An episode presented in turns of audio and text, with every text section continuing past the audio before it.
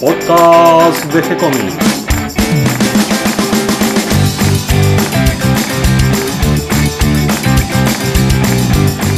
Muy bienvenidos a un nuevo episodio de G-Comics, el podcast donde hablamos de todas las técnicas necesarias para realizar un cómic, cómo dibujar un manga todo el conocimiento requerido para dibujar esa historieta que tenemos dando vuelta en la cabeza.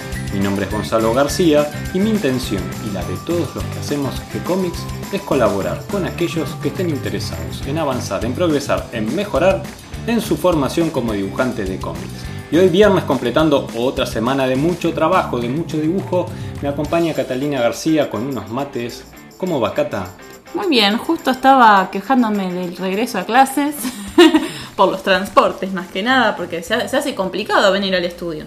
Últimamente las comunicaciones andan todas difíciles, pero hoy eh, a nosotros nos va a resultar muy fácil grabar este episodio porque tenemos un tema muy muy interesante que es hablar sobre Little Nemo eh, en una charla con Claudio Díaz. Eh, Little Nemo es aquella famosa historieta de ese niño que se dormía y soñaba y se transportaba a otro mundo, una creación del dibujante Winsor McKay, que además fue un adelantado a su época, no solo en cuanto al manejo de la historieta, con todos sus elementos, la historieta moderna que conocemos hoy en día, sino también porque creo que sabía venderse muy bien como dibujante. Pero todo esto lo vamos a charlar con Claudio.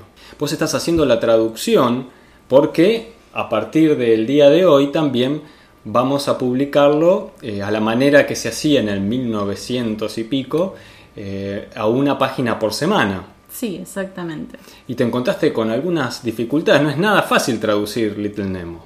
Un montón de dificultades, porque está escrito en un inglés antiguo, es decir, las frases están o dadas vuelta o tienen unas palabras que hoy en día no se usan tanto. Entonces hay que estar buscando la forma de expresarlo sin que quede enroscado Además de que tiene que, entrar en el pequeño espacio que tenemos disponible en la página. Sí, porque Windsor eh, hace eh, un gran dibujo, una gran página ilustrada, es un, desborde de talento cada una de las páginas de Little Nemo, pero eh, a los globos le da una importancia muy secundaria y están como chiquititos y apretados. El texto hasta es difícil de leer en el original. Sí. Y claro, cuando haces la traducción, el castellano, eh, para decir lo mismo que dice una frase en inglés, usamos muchas más letras. Las palabras nuestras son más largas y eso em, te obliga a tener que recortar el texto y decir lo mismo. Sí, así que algunas oraciones van a quedar medio extrañas. Espero que, no les moleste a la, a la lectura.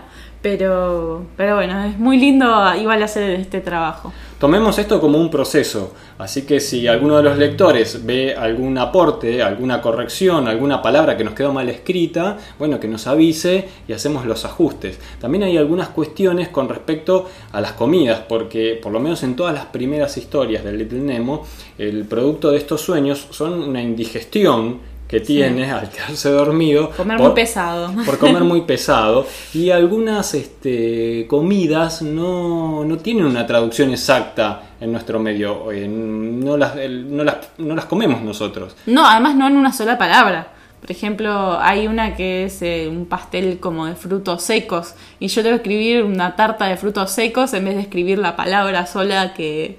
Que lo define, porque para nosotros no, no significa nada.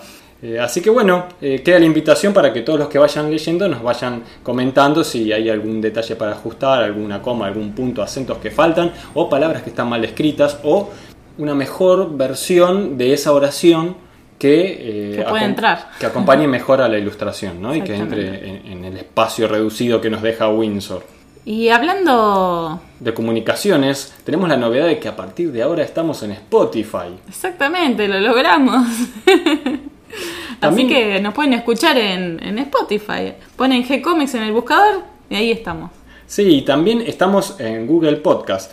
Yo me instalé la aplicación de, de los podcasts de Google y es muy muy buena, es muy liviana, no pesa nada, no te ocupa mucha memoria en el celular, en mi caso mi celular viejo que ya está quedando arcaico, eh, eso le, ayuda muchísimo y es muy ágil y carga muy rápido y además como Google indexa automáticamente los podcasts, es un buen medio para descubrir eh, novedades, eh, otros podcasts de otras partes del mundo o sobre un tema determinado que uno quiere. No, hay, no hace falta ir a un directorio específico, tiene un buscador muy amplio y muy bueno. Y también no se olviden que tenemos un Patreon, también estamos en Patreon y si alguno quiere colaborar, ya tenemos un Patreon. un Patreon, así que vamos sumando de a poquito. Y hablando de novedades, ya tenemos en nuestra agenda la próxima meetup que vamos a hacer el 29 de marzo a las 18.30 horas, que nos va a acompañar un invitado muy, muy, muy especial y muy talentoso también. Vamos a, a charlar con Kike Alcatena, y el tema que nos reúne es la magia del dibujo. Cualquiera que mire las ilustraciones, las páginas, los dibujos y lea las historias que dibuja Kike Alcatena, no puede dudar de que es un mago del dibujo. Así que vamos a charlar con él a ver si nos transmite algo de esta mística y algunos de sus poderes para hacer algunas páginas. Su nivel de producción. Así que bueno, eh, queda toda esta invitación. Eh, recorran también nuestra sección de agenda en el sitio web de gcomics.online porque ahí van a encontrar otros eventos para este fin de semana. También nos pueden enviar eventos, talleres y un montón de actividades que se pueden hacer con el dibujo. Eh, no siempre llego a cubrirlas, ni, ni Gonzalo ni yo, para, para, subirlas al sitio y estaría buenísimo que nos puedan mandar para asegurarnos de que esa, ese evento va a estar en nuestro en nuestra agenda. Sí, cuenten con nosotros para difundir todo lo que tenga que ver con la historieta, con el dibujo, con la venta de, libros, de comic books, preventas. Eh, nuestra idea es difundir a los autores, ayudar a las editoriales a vender, a que nos comuniquemos todos mejor y nos conozcamos más, porque este ambiente es muy lindo, no somos tantos y está bueno que nos demos una mano entre todos. Bueno, me quedo acá un costadito tomando mate y escuchando a vos y a Claudio Díaz sobre esta esta historieta tan interesante de Little Nemo. Bueno, si todo va bien, tenemos buenas comunicaciones. Del otro lado de la línea me encuentro con Claudio Díaz. ¿Cómo estás, Claudio? Hola, Gonzalo, ¿qué tal? ¿Cómo te va? Bien, muy bien. Nos costó combinar para, para lograr la grabación de este episodio. Sí, tal cual, tal cual. Un poco es culpa mía por tener un celular tan antiguo y no, y no ayornarme, pero bueno, eh, a veces el que se dedica a la ciencia ficción después en la vida real es cuchillo de palo, ¿no? y hoy tenemos un tema que está entre la fantasía y también tiene algo de ciencia ficción, de, en mi opinión, porque hay algunos viajes a, a, la Luna, a Marte. Eh, a ver, contame un poquito, ¿cuál es el tema que, que tenés hoy para, para conversar? Sí, hoy vamos a hablar de una de las más grandes historietas jamás publicadas, y esto es verdad porque eh, no solo fue una de las primeras historietas más completas en la cual aparecen todos los detalles juntos, los globos, la secuencia, los diálogos, eh, los pies de página, todo, eh, todos los elementos de diseño, la perspectiva, los planos, la línea, incluso la línea de borde para personajes para destacar cuáles están más cerca y más lejos, todos los recursos que utilizamos, que utilizan los dibujantes en la historieta hoy día, prácticamente aparecieron por primera vez juntos en la historieta Little Nemo in Slumberland. Y además podemos agregar el nivel del dibujo, ¿no? Qué, qué notable, qué, qué, maravilla de dibujante. Sí, sí, un increíble dibujante que no solo nació con un talento, como lo dice él, sino que además se preocupó por desarrollarlo y trabajarlo, incluso hay algunas declaraciones propias de él, de una biografía muy vieja, en la que dice que tuvo un profesor que le insistió que para poder ser un dibujante correcto tenía que trabajar mucho la perspectiva él bromeando dice que eh, el profesor le decía, usted para ser un gran dibujante tiene que dominar la, perspectiva, la perfección eh, y dejar de fumar puros. eh, vos sabés que me parece que además de ser un gran dibujante de historietas, fue un precursor de la animación. ¿Por qué no empezamos este relato por contar un poquito la vida de él. Dale, bueno, vamos a, los datos que podemos eh, recabar después de más de un siglo de, su nacimiento. Windsor Mackay nace en, eh, a ver si tenemos los mismos datos, porque antes comentamos que hubo cierta confusión en las biografías y en sus biógrafos de situar dónde y cuándo había nacido. Según lo que tengo yo acá, la, teoría más eh, aceptada es que nació en 1867 en Canadá. Exactamente, sí, porque estuvo la discusión mucho tiempo, se había nacido en el 71 y en Estados Unidos. Es más, en la lápida de, su tumba eh, figura 1871 como fecha de nacimiento. Claro, eh, La cuestión es que tuvieron que hacer toda una investigación en los registros que había de, de los primeros censos que se hicieron en Estados Unidos y ahí pudieron eh, finalmente confirmar que había nacido en Estados Unidos. No así sus hermanos, eh, perdón, en Canadá, no así sus hermanos que ya habían nacido en, en, Estados Unidos. Y el problema con la fecha parece que tiene que ver con el tema de que la madre era dos años mayor que el padre. Y parece que eso no estaba tan bien visto y entonces la, la, madre en sus declaraciones de las fechas de nacimiento de sus hijos en los sucesivos censos fue corriendo las fechas para que ella quede con la misma edad que, el padre. Ah, mira, no lo sabías. Sí, así que fue una, una coquetería la confusión de la fecha de, nacimiento de Windsor. Es, es, muy común en artistas de esa época, en todas las ramas, ¿eh? en el dibujo, en la música, en, el, en la actuación, que de esa época, que no sepamos muy bien en qué fecha. Incluso acá tuvimos eh, mucho tiempo la polémica por Carlos Gardel, que si había nacido acá, que si en Uruguay, que si en Francia. Sí, sí, me hizo acordar mucho de esa polémica. Tal cual. Además también hay eh, una, una abreviación con su nombre, porque se llama Cenas Windsor McKay. Cierto. Y, y, otra cuestión es que el apellido originalmente de, su padre pareciera que era con K y que luego lo modificaron eh, al ingresar a Estados Unidos por la C. Cierto. Bueno, con eso tengo dos anécdotas que figuran acá en esta biografía viejita que tengo. Y una es que le pusieron Cenas eh, en honor al empleador del padre, o sea, que le daba trabajo a padre, se llamaba Cenas, y como una manera de, agradecer este clientelismo, por llamarlo de alguna manera, eh, le puso Cenas al hijo, nombre que eh, no le gustó mucho a Macay y se lo sacó cuando pudo. Y la segunda anécdota, eso lo, lo contaba en esta misma biografía Macay, pero lo contaba muy en broma, entonces no, no sabemos si es verdad o no. Mackay dice que el padre venía de un clan eh, de escoceses de, Gran Bretaña eh, que tenía una rencilla con otro clan. Y como él estaba primero en Canadá y después en Estados Unidos, no tenía ningún interés en participar.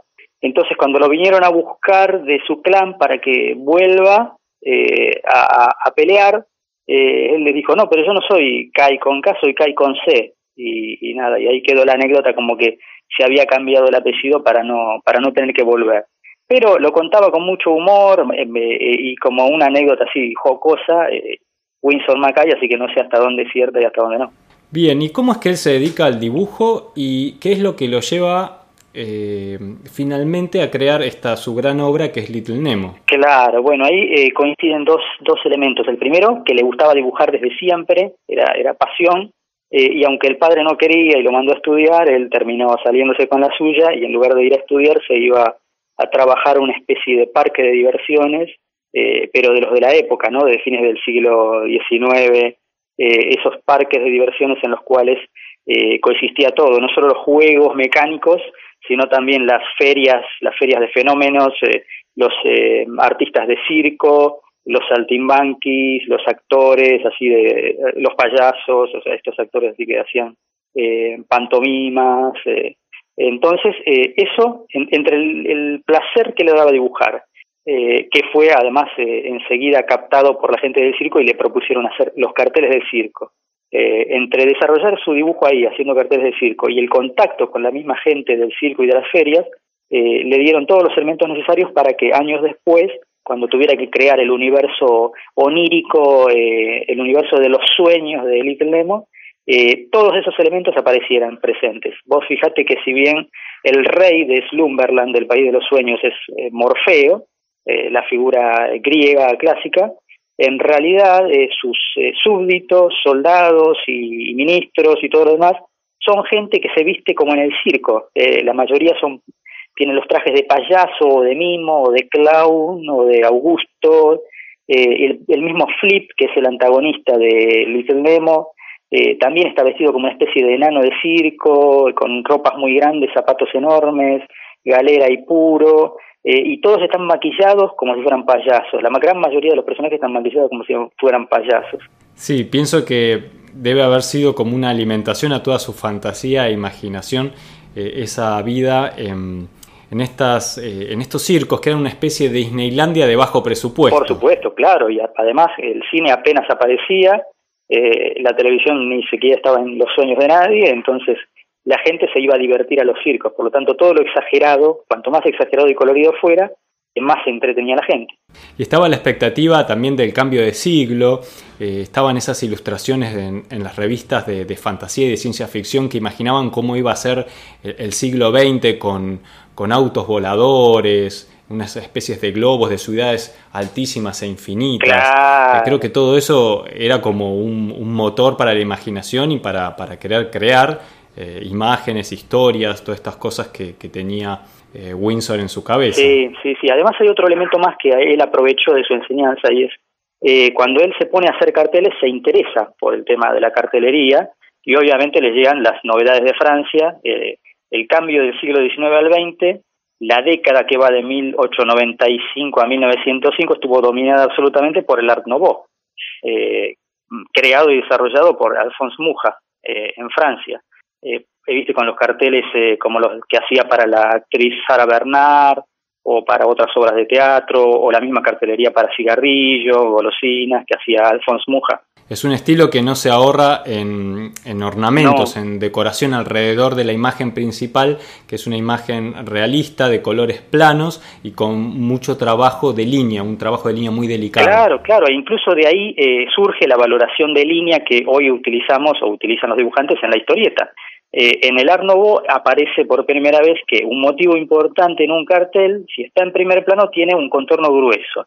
Y el fondo, para que no tenga el mismo valor de importancia, tiene un contorno fino. Y si hay algo más lejos en el fondo, más fino todavía es el contorno. Sí, además este, los marcos de los, de los cuadros con ciertos arabescos, las letras eh, fileteadas, eh, que hace acordar al fileteado porteño, claro, ¿no? Con todo ese trabajo de caligrafía. Sí, sí, hay todo una, un tema. O sea, quizás para mí es difícil de definir porque no soy un, un estudioso del arte, no tengo las palabras necesarias para definirlo, pero eh, sí puedo decir que cualquiera reconoce a en cuanto lo ve y lo puede separar de cualquier otro tipo artístico, tanto del, del, rococó anterior, mucho más anterior, que es el que también tenía filigranas, pero obviamente no lo podemos confundir jamás, o el Art Deco posterior, que directamente eliminó eh, cualquier tipo de adorno o filigrana para volcarse a las líneas rectas eh, a 90 grados paralelas o perpendiculares. Bien, Windsor entonces se, va dedicando de a poco al dibujo, entra por el lado de la publicidad posiblemente, por el lado de las ilustraciones, e ilustraciones para diarios, y finalmente empieza a hacer las primeras historietas.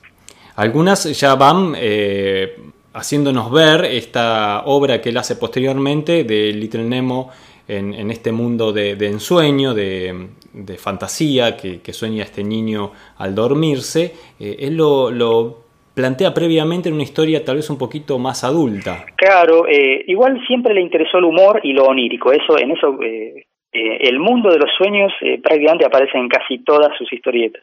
La primera de todas, quizá no tanto porque es como una especie de humor basado en, unos indígenas de África que hacen locuras y, que es muy difícil de encontrar. Yo pude encontrar nada más que imágenes sueltas por ahí. Pero de esto se llamó Tales of the Jungle Imps esta historieta de, nativos simpáticos caricaturizados va a dar después eh, en, Little Nemo el origen de uno de sus personajes, que es el, el imp o el diablillo, como le dicen en castellano, que es un nativo africano muy simpático, muy caricaturesco que los acompaña en sus aventuras. Después eh, tenemos otras que sí tienen que ver con el, con el, eh, con los sueños propiamente, ¿no? Como bueno, no, estaba Little, Little Sammy Sneeze, que era la del chico que estornudaba y provocaba catástrofes. Y después estaban estos sueños de, que yo no sé cómo es la traducción en castellano. Sí, no encontré una traducción para esto, porque eh, es un nombre muy difícil. Sí. Eh, tiene, tiene que ver con unas pesadillas que sufría el personaje por una comida que se llamaba Welsh Rarebits o algo así. Sí, exactamente. Que en realidad es como una fondue de queso, es pan con queso. Sí, sí, sí. Y que posteriormente se hizo una película de esta historieta. Ah, sí, sí, sí, mira, eso no lo tenía. Ahora me necesité acordar, sí. Sí, sí, hay, hay una película y, digamos que tienen que hacer todo un trabajo de efectos especiales para producir eh, las pesadillas que sufre este personaje después de la indigestión por comer pan con queso. Claro, sí, sí, sí, sí. Eh, sí, es cierto. Y como había señalado, correcto, eh, eran historias más terroríficas en cierto modo. Eh, no tenían tanto contenido humorístico, pero sí eran oníricas, eran siempre pesadillas de las cuales se despertaban. Claro, y, aquí tenemos entonces el elemento principal que utiliza para crear estas páginas dominicales de Little Nemo. Y se ve que eh, probó todos los elementos que quería utilizar, los fue desarrollando y se fue sintiendo cómodo con, con el mundo onírico y con, con la aventura y con la cosa bien, bien rara y surrealista. Bien, vamos a Little Nemo. Dale, dale. Entonces, eh, el próximo éxito va a ser Little Nemo en el New York Herald a partir de octubre de 1905. Eh, es curioso porque en casi todas las eh, ediciones que se pueden encontrar hoy día, en inglés o en castellano, aparece una página supernumeraria. No sé si lo notaste en alguna de las colecciones. yo lo encontré porque mm, la definían como una página extraña porque nunca se publicó en Estados Unidos la encontraron publicada el 6 de enero de 1906 en Francia. Sí, y que la ponen en algunas ediciones eh, como la primer página. Exactamente, sí, la ponen al inicio porque no es, eh, no es correlativa con la acción en sí, encajar en cualquier parte y por eso la ponen al principio. Ahora, yo no pude develar todavía por qué esa página existe y nunca se publicó en Estados Unidos y sí se publicó en Francia. No pude encontrar ninguna. Que sí podemos decir que sí, que era de él porque es imposible falsificarle el estilo a, a Winsor Mackay. Yo pienso que tal vez se hizo para alguna edición eh, europea, posiblemente una edición francesa. Él ya había publicado algunas ilustraciones en Europa. Yo vi algunas sobre, mm, sobre claro, no, no son posteriores porque son por, la, por la guerra. Así que sí, no, bueno, posiblemente esta edición francesa eh, haya sido posterior a Estados Unidos y haya agregado él alguna página como, eh, una forma de presentación. De... Lo curioso es que salió en un diario y salió sola.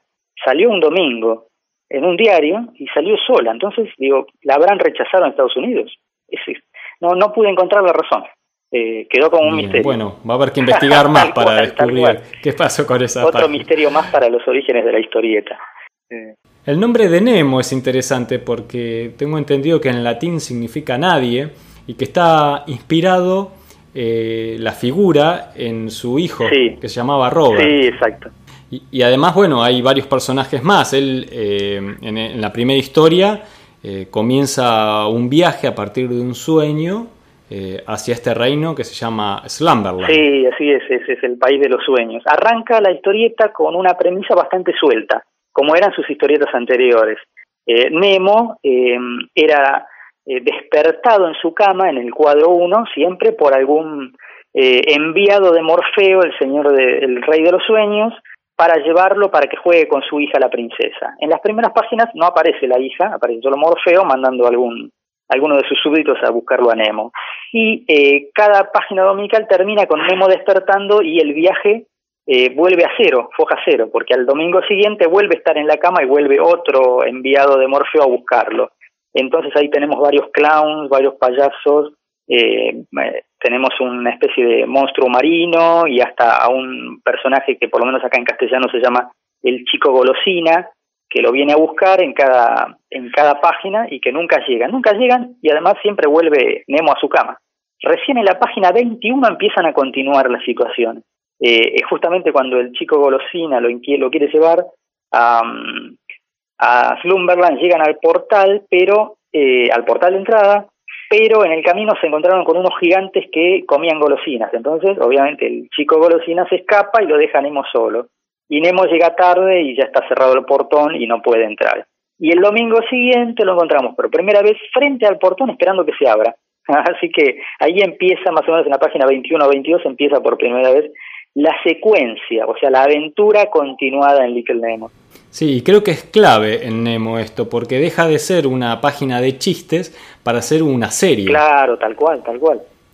Y eh, se le aparece también un personaje que se llama Flip, que tiene una galera con un, con un texto que dice wake up, que significa despierta, y que le produce ese efecto justamente de despertarlo e interrumpirlo en, en su aventura que, está viviendo en ese sueño y, llevarlo hacia atrás para tener que comenzar de nuevo en el siguiente sueño y eso va retrasando el encuentro con esta princesa que tarda varios meses hasta que llega a Slumberland y conoce a la princesa. Claro, así es, así es. Bueno, Flip es ese personaje que comentamos al principio que está inspirado directamente en los enanos de circo, en los clowns eh, pintado con la cara pintada de verde, la boca enorme y eh, la galera y el puro. Eh, originalmente lo crea haciéndolo como un personaje tan feo que cuando Nemo lo ve se despierta de susto. Pero después empieza a jugar con, el que en realidad Flip, Flip Flap se llama ese nombre completo y ese, según una de las páginas es el hijo del sol, por eso está es como un enemigo del mundo de los sueños porque cuando sale el sol uno se tiene que despertar. O sea, como que está todo no solo justificado por el lado de, la aventura en sí, sino también por el lado simbólico. Eh, Flip, la tarea de Flip es ser el antagonista de Nemo y además despertarlo. Eh, pero como todo en el mundo de la historieta, eh, uno propone, el autor propone y los personajes disponen, así que finalmente, páginas, eh, bastantes páginas después, Flip se termina siendo amigo de Nemo porque Nemo le salva las papas un par de veces, en una de las páginas evita que lo fusilen, por ejemplo, directamente. Es como una serie de cañones en perspectiva dibujados como le gustaba dibujar a Winsor McGuire, una perspectiva perfecta y, el, y todos hacen blanco en flip y, y Nemo se pone delante para que no le disparen. Y finalmente conoce a la princesa, de la cual nunca sabremos el nombre, porque durante todos los años que se publicó Little Nemo nunca aparece el nombre de la princesa. No, es cierto, no, nunca le pusieron nombre en la historieta, tal cual. Siempre fue la princesa, tampoco se sabe muy bien eh, cuál es la relación con Nemo, porque al principio es la compañía de juegos, o sea, la princesa quería un compañero de juegos y Nemo era el que iba a cubrir ese, ese lugar. Incluso hasta en las dos primeras páginas en que aparece la princesa, si notas bien, la princesa es más alta que él. Parece como que le lleva cuatro o cinco años. Y a partir de la tercera página dominicana en la que aparece la princesa, ya tiene la altura de Nemo y la edad de Nemo.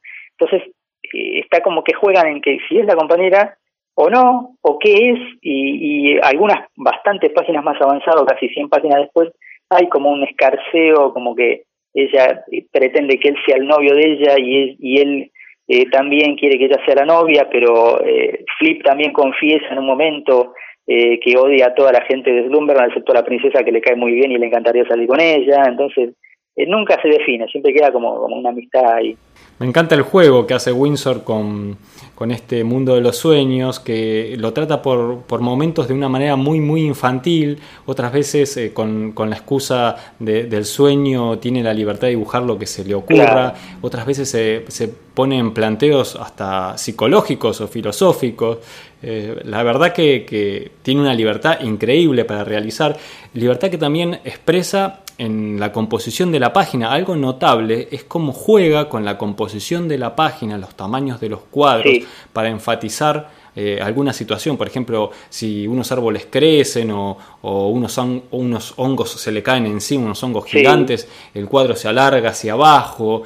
Eh, todas situaciones que, con las que él va jugando con la composición, las formas de los, de los cuadros. Por ejemplo, un cuadro central principal circular con la letra Em, esos párrafos que él pone al pie del cuadro, eh, acompañando la curvatura del cuadro, unas cosas geniales. Sí, sí, bueno, hay una página famosa en la cual un elefante se va acercando cuadro a cuadro y no solo se acerca al elefante, sino que los cuadros son cada vez más grandes, para dar la sensación de la cámara, ¿no? Y de la cámara que se está acercando al objetivo.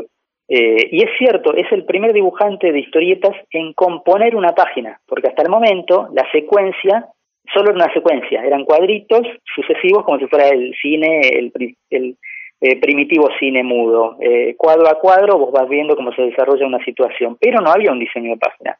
Con Little Nemo y seguramente después eh, con, con Crazy Cat vas a ver por primera vez la, el diseño de página como un todo. es algo que, que con otros medios no se puede hacer. Vos como, como dibujante, cuando armás una secuencia en una página, Vos sabés que podés componer también con cada cuadro, si bien hay una sucesión, podés contarlos como instantáneas, eh, simultáneas para armar la página y, para que la página quede balanceada y, que atraiga y, que demuestre como una arte o una belleza eh, superior a la narración. En cambio, en el cine no lo puedes hacer porque el cine necesitas verlo cuadro a cuadro, o sea, escena a escena. No puedes ver toda la película a la vez, no hay manera. Eh, lo mismo pasa con la literatura. Eh, no puedes eh, diseñar un texto más allá de que el texto debe ser leído, es como una cinta que pasas y solo tiene valor una vez que la haces correr. En la página de historieta, eh, eh, Winsor Mackay logra por primera vez que independientemente de que corras o no por la aventura, la página misma tenga un, un mensaje. se me viene a la mente también otra que es con un, cambio de año, no recuerdo si fue para 1908, cuando llega fin de año y comienza el año nuevo, eh, Nemo nota que cuadro a cuadro él va creciendo y el mundo le va quedando cada vez más chico, hasta que al final él está parado sobre una pelotita que es la Tierra eh, y junto a él están el año viejo que se resbala y se cae y el año nuevo que es como un bebé que se agarra y se afirma bien. Entonces el que se cae es Nemo y se despierta. Eh, la secuencia de esa página es increíble, es increíble. O sea, la página no funciona, cada cuadro no funciona si no lo ves en un todo. Sí, sí, creo que eh, esto de la composición de página, de percibir ya una sensación inicial apenas ves la página cuando todavía no leíste nada, es uno de los grandes aciertos de Windsor. además, también me parece que se mete con temas de avanzada. Uno sería la, psicología de los sueños. Pensemos que, Freud había publicado em, en el 1900 recién la, interpretación de los sueños, unos años antes en alemán, y que creo que recién en 1913 fue la primera edición en inglés. O sea, era un tema desconocido eh, a través de la psicología, el de la interpretación de los sueños. Así que creo que, que fue como eh, un precursor un avanzado en el estudio de los sueños, pero desde el lado del arte, de la gráfica. Claro, sí, sí, sí, absolutamente. Eh, igual es un... Vos fíjate, el mundo de los sueños no tiene reglas en sí. Cada uno sueña cosas ilógicas con algún alguna narración más o menos, eh, pero puede pasar cualquier cosa. Vos podés iniciar un sueño en un lugar y, no sé, a bordo de un tren y de repente eh, por arte de magia estás eh, parado en una plaza y no hubo sucesión, pero en el sueño parece algo lógico. Eh, eso lo, conoce muy bien Winsor Mackay, lo aprovecha mucho para que los personajes cambien de escenario, pero no es un surrealismo como el de Dalí, eh, sino que es más bien un surrealismo como el de los hermanos Marx. es un surrealismo coherente en la sucesión de cosas. Por ejemplo, ahora me acuerdo de otra página, eh, si Dalí hubiera narrado esta historieta, él hubiera dicho, hubiera hecho que eh, de un huevo se parte y adentro aparece una rueda de auto, con cámara, goma, cubierta y todo. Eso es surrealismo. No hay ninguna razón para que eso suceda, pero sucede. En el caso de Little Nemo, hay una sucesión, sucesión eh, de cuadros que muestra esto mismo. Hay varios huevos a la entrada de la recepción de, Slumberland que, que tienen que llevarlo a Nemo hasta eh, la presencia del rey Morfeo. Entonces, el último huevo, que es el más grande, se rompe y adentro hay un carro. Y vos decís, no tiene ningún sentido. Pero eh, Winsor Mackay logra enhebrar este sentido de esta manera. Los otros huevos, que son más pequeños, se rompen y dentro salen pequeñas ocas, que tiene sentido, pero las ocas están enjaezadas y tienen los correajes para ser uncidas al carro. Entonces ahí termina de cerrar toda la, situación. Ah. Eh, el carro, tirado por las ocas, lo van a llevar a presencia de Morfeo. O sea que es un surrealismo dirigido o em, eh, con un sentido dentro de la, de, la, de la ilógica que hay. Claro, tiene una lógica particular, propia de ese sueño, pero que es coherente dentro de ese mundo. Claro, exactamente. Por eso a veces cuando dicen es una historieta surrealista, no del todo. Es un surrealismo coherente, no es un surrealismo aleatorio. Sí, además muchas de las páginas son más de como de una fantasía realista. Eh, qué sé yo, me estoy acordando cuando por ahí eh, eh, él empieza a crecer y la ciudad le va quedando chica y va subiendo por los edificios como si fueran escalones que le permiten subir cada vez más alto. es una fantasía, pero con cierto realismo. Claro, claro. o por ejemplo, cuando, esto lo comentamos alguna vez, todas esas secuencias de, de la historia, que él está dentro de un palacio que está dado vuelta y cambia de habitación y está todo de costado y están tratando de salir del palacio para volver como a, lo estable, a que el piso esté debajo y cuando llegan afuera está todo el mundo dado Claro, sí, sí, sí, sí, muy, muy bueno ese, esa parte de la historia, sí, sí, Eran, fueron varios, varias páginas dominicales. Sí, también me acuerdo de cuando hace los viajes al espacio con un dirigible eh, esa fue la primer saga que leí, si la podemos llamar saga de Little Nemo, eh, cuando él tiene que buscar a un doctor porque al rey Morfeo le había dado la gota y entonces necesitaba urgente al doctor, doctor Pil, se llama en el original, doctor Grajea le pusieron en castellano, para que lo cure. Y la única manera de ir a buscarlo, que estaba en el Polo Norte, este doctor, era con un dirigible, pero un dirigible espectacular, súper bien diseñado, tripulado por estos eh, eh, payasos eh, de circo y en compañía de la princesa. Y en el camino se lo encuentran también a Flip y se lo llevan también. sí, esa es maravillosa. una vez que encuentran al doctor y lo dejan en, en el Palacio del Rey Morfeo, aprovechan y se van a viajar con el dirigible primero a la Luna eh, y luego a, Marte. Y en Marte aprovecha para hacer una, una gran crítica social que eh, no era muy común aparecer, que aparezca en la historieta. No, no es una crítica política, pero sí eh, exagera mucho las situaciones sociales, la diferencia de clase, del poder. no sé si la leíste, toda esa saga de Marte. No, la parte de Marte no. Ah, es genial, porque cuando llega, lo primero que les pasa cuando están por bajar a Marte, primero que encuentran un, Marte superpoblado. Son todas ciudades de altos rascacielos, todo el planeta. No hay un solo lugar que no esté poblado. Y además todos son carteles de propiedad. Se alquila, eh, se vende, todo, todo como y todos pertenecen a la misma, al mismo, a la misma persona que en el original se llama Bigosh, que es una manera de decir Dios en inglés sin decir Dios, digamos, sin decir God.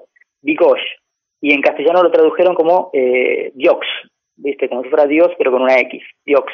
Eh, pero esto no hace referencia a que sea un Dios, sino que es la persona que ha comprado el planeta por completo y lo subarrenda a todos los demás. Eh, no solo ha comprado el planeta, sino que también tiene en su poder el oxígeno. Por eso lo primero que les pasa cuando descienden es que se ahogan y tiene que venir una patrulla policial marciana a prestarles oxígeno para que puedan respirar y ahí eh, empiecen a, digamos, a vivir en Marte. Eh, lo primero que hacen es eh, juntar el dinero que tenían en el dirigible y empezar a comprar lo que necesitaban para poder bajar a Marte y entrevistarse con el dueño de Marte, con este tal Gosh.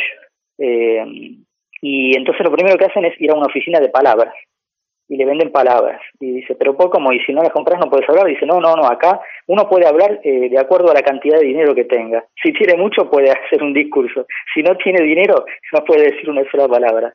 Eso es genial, es genial.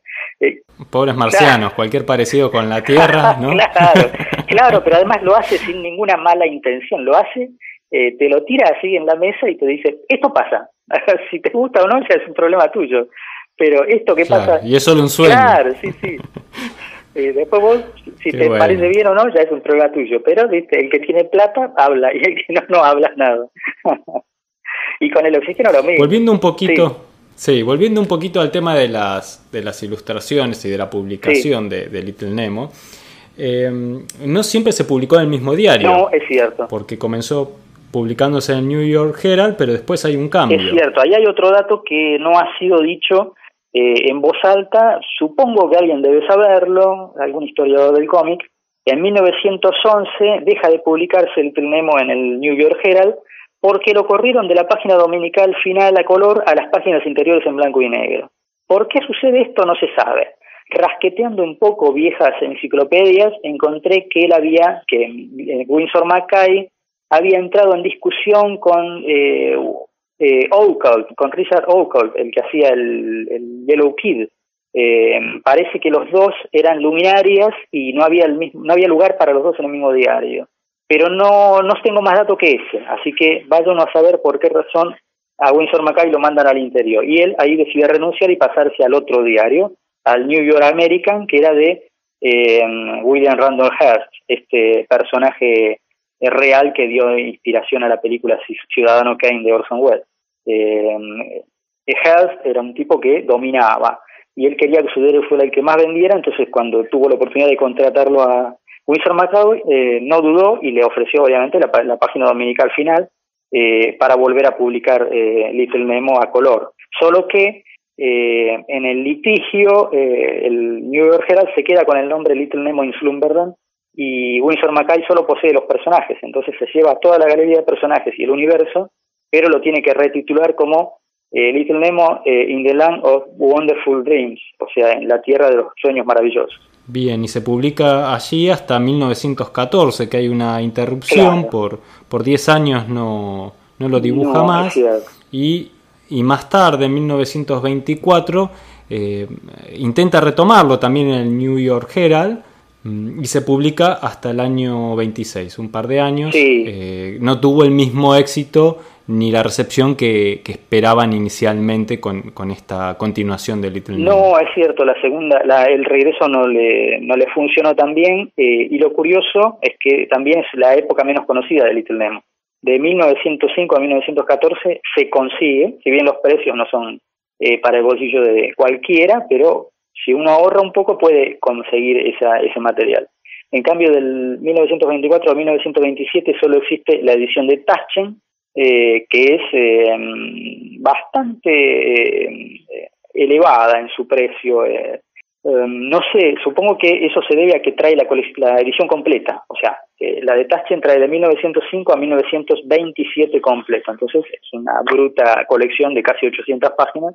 Y, sí, en un, solo, tomo, Sí, entonces entiendo que, bueno, es caro, eh, hasta el momento no lo he visto, o sea que no lo tengo porque no lo he visto nunca, nunca pasó por mis manos, quizás si algún día lo veo y lo tengo en mis manos, eh, cometo la, la, locura de comprarlo y, me pongo muy contento, pero no ha sucedido, hasta el momento no ha sucedido. Eh, y, sí, ¿Y en español qué ediciones tenemos? Y en español, la más conocida en Argentina es la que salió en el Expreso Imaginario a partir de 1976 hasta el año 83-84.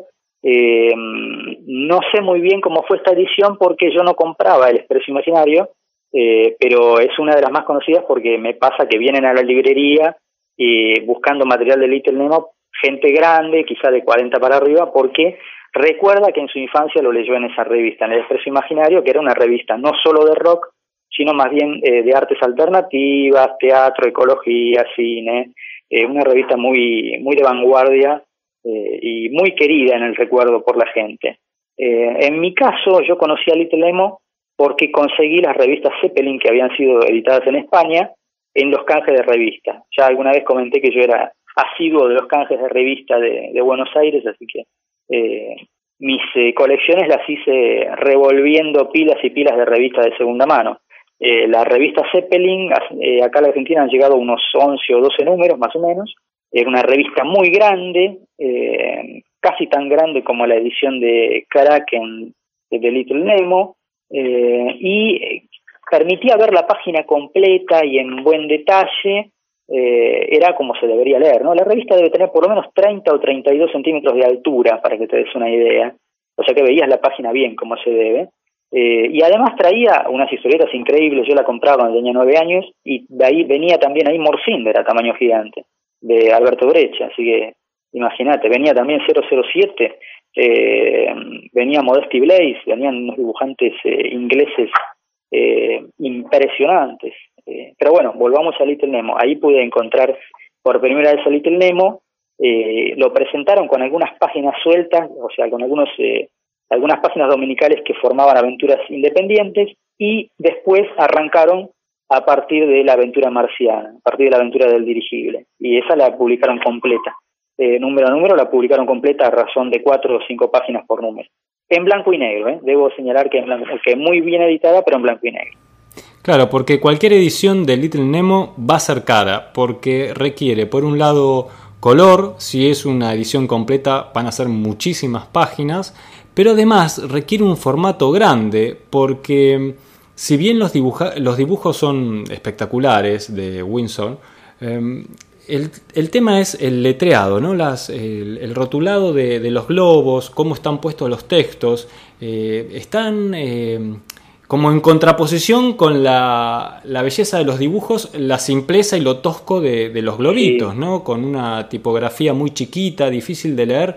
Incluso me imagino que en, la publicación original, que debía ser muy muy grande en un tamaño tabloide de, La publicación original tiene casi 45 centímetros de altura, es más grande todavía que el tomo que tengo de Kraken y solo se ha editado en inglés y en castellano en el tamaño original, eh, en una selección de, aventuras, alrededor de 100 páginas, en dos, perdón, en dos tomos de 100 páginas cada uno, el primero de ellos traducido por Norma al castellano se llama Aquellos Espléndidos Domingos, trae aproximadamente, como dije recién, 100 páginas, no, no necesariamente correlativas, aunque hay algunas aventuras completas, eh, y es prácticamente un libro de esos que uno puede ver en las, eh, eh, en las mesas de café, ¿viste? Esos libros que, sobre todo en Estados Unidos, se acostumbra a tener los libros de, de mesa eh, para el café, que son unos libros enormes que son para cuando llegan las visitas y curioseen y, revisen el libro. Sí, esos libros que están en algunos halls de los hoteles más Claro, tal cual, tal cual. Sí, yo no pondría nunca eh, Little Nemo en, una mesa a la entrada de, mi living para que lo toquete todo el mundo, pero bueno, problema de coleccionista. pero bueno, eh, la, aquellos espléndidos domingos y la segunda y el segundo tomo que se llamó Más espléndidos domingos o algo así fueron editados por Norma Editorial, todavía se consiguen, están en la librería. Eh, y la verdad que su precio es eh, notable, es un precio para o bien para un regalo de cumpleaños o para un o para pedirle a Santa Claus, Papá Noel, los Reyes Magos eh, y, todos juntos y toda la barra porque sí, sí son son salados. Y finalmente para cerrar este recorrido que hicimos por Little Nemo y su aventura en Slumberland, podemos contar que también hubo adaptaciones al teatro ya por aquella época cuando se publicaba. Claro, con la venia y la participación del propio autor, Winsor Mackay. Que hubo una adaptación al cine, eh, incluso eh, en animación hecha por el propio Winsor, que mm, se llamaba eh, Winsor McKay, el famoso caricaturista, y sus cómics animados, donde había una parte animada que estuvo hecha en, eh, en papel de arroz, como en papel de calco dibujada, ¿no? No, en, no en acetatos. Estamos hablando del año 1906, 911, eh, muchos años de antes de la primer, del primer largometraje de Disney. sí, sí, es un trabajo, eh, ¿cómo se diría? Artesanal, porque dibujó él solo, yo no recuerdo ahora la cifra, que eran como 24.000 cuadros, una cosa, una locura, y además lo hizo a color. no todo, pero el final del corto es a color coloreó uno por uno cada dibujo. Y tiene una mezcla, ¿no? De una parte eh, filmada con, personajes reales, donde figura él y después una parte sí, arranca con él, hace como de apuesta con unos amigos que les va a hacer un Little Nemo después cortan y lo muestran a él eh, dibujando página por página y también un pequeño sketch, no me acuerdo ahora si era él o uno de sus ayudantes que le tira la pila de dibujos y se le desordena, una cosa así, y la gente vuelve y le presenta el dibujo animado a los, a los amigos y ahí arrancan los cinco o seis minutos de animación que tiene el corto. Después hay una película de 1984 que se llamó Nemo, pero que no tiene nada que ver creo con, con la historia original. Y después hay una animación, un anime de 1989, una coproducción entre Estados Unidos y Japón que se llamó Little Nemo, Aventuras en Slumberland donde, como dato curioso, la princesa tiene nombre y se llama Camila. Tal cual, sí, sí, sí, es cierto. Y hay una historia larga con respecto a, a, esa película, porque fue casi una película condenada. Se, la comenzaron tres veces. Eh, el productor tenía el interés de hacer eh, una eh, coproducción con Japón porque quería verla animada al estilo japonés.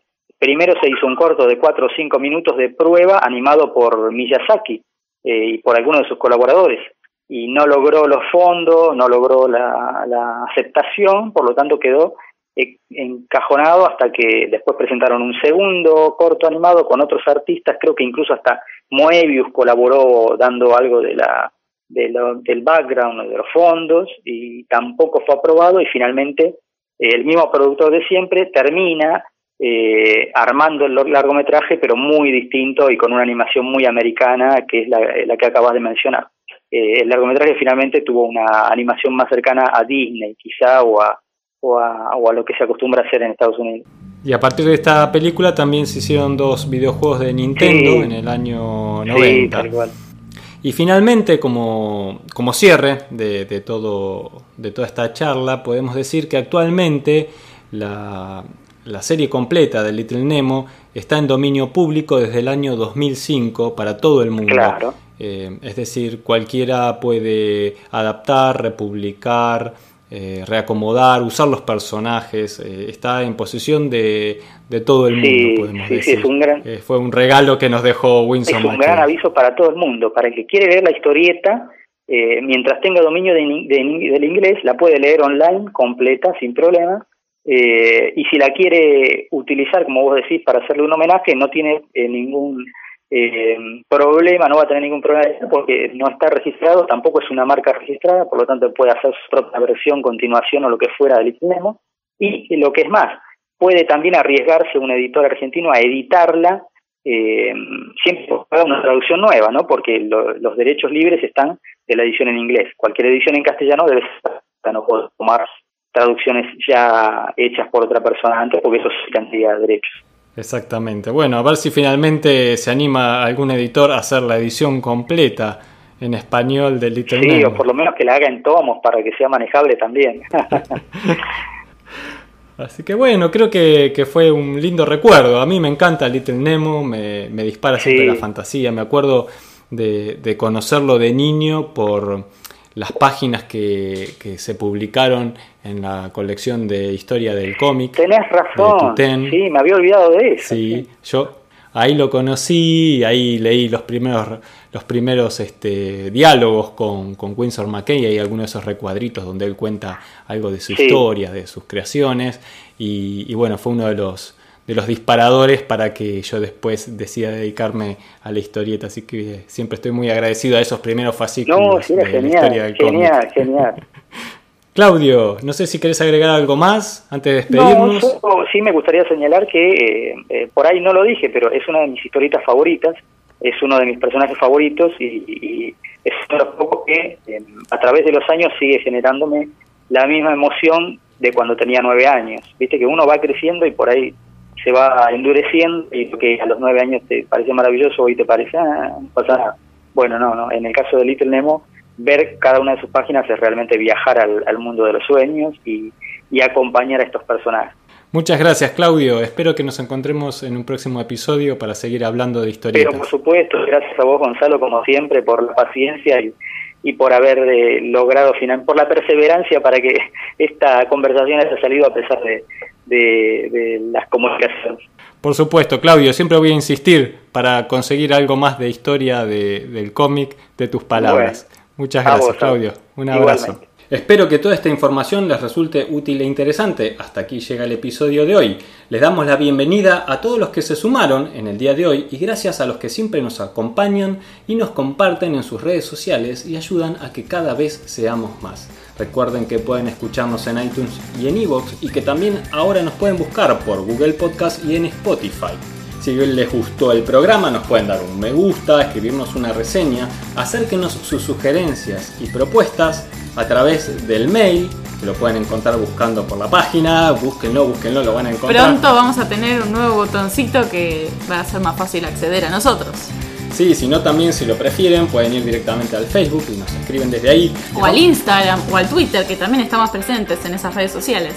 Siempre, siempre les vamos a responder con alegría y por supuesto continuaremos publicando nuevos episodios. Muchas gracias a todos, muchas gracias Cata y hasta una próxima reunión a charlar de. Dale.